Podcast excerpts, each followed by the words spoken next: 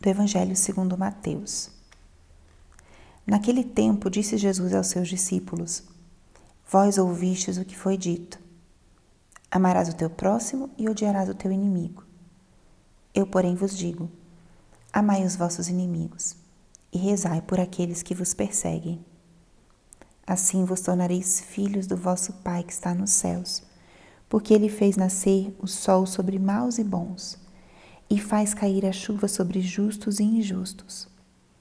Porque se amais somente aqueles que vos amam, que recompensa tereis?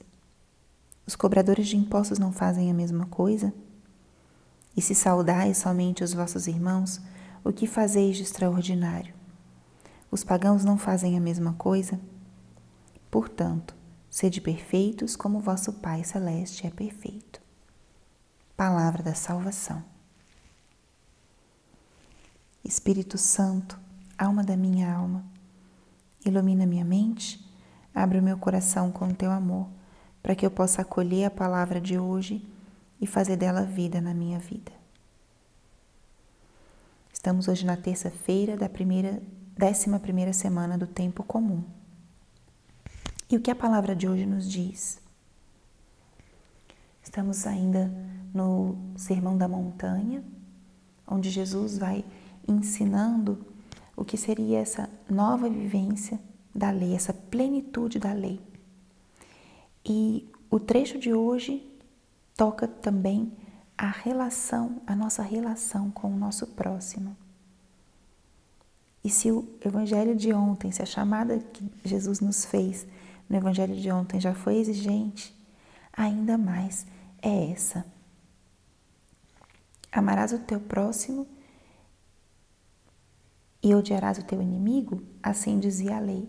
Eu, porém, vos digo: amai os vossos inimigos e rezai por aqueles que vos perseguem. Esse é o convite que Cristo nos faz.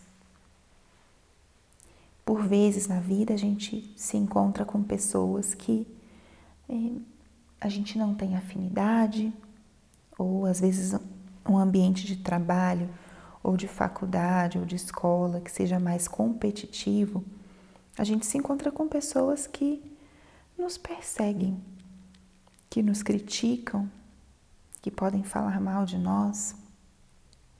Aqui no nosso Brasil, a gente não enfrenta tanto uma perseguição religiosa violenta, mas experimentamos uma perseguição por acreditarmos em certos valores, por seguirmos a Cristo.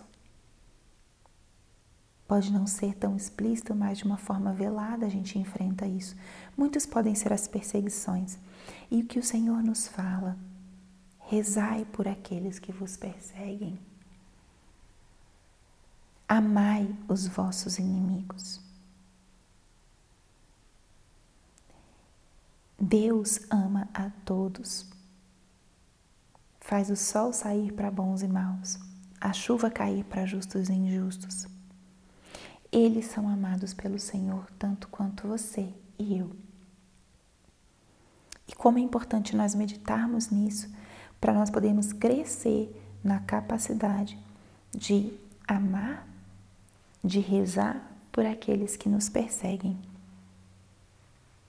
É uma tarefa árdua, mas esse convite faz o nosso coração mais leve e a nossa oração não deve ser como aquela de um publicano que estava uma vez no templo, que olhava para trás e dizia: Senhor, obrigado porque eu não sou como este. Perdão, o mestre da lei falava para o publicano, para o cobrador de impostos: Obrigada, Senhor, porque eu não sou como estes. A nossa oração pelo nosso irmão não deve ser assim. Que algum dia ele seja como eu, que ele entenda. Não deve ser uma oração sincera, pedindo a Ele a graça da luz, da conversão do coração, pedir a graça da reconciliação, como é necessário, e desenvolver essa capacidade é uma graça de Deus. Uma das formas para a gente começar a fazer isso pode ser meditando, rezando na realidade de que todos somos filhos do mesmo Pai. Todos.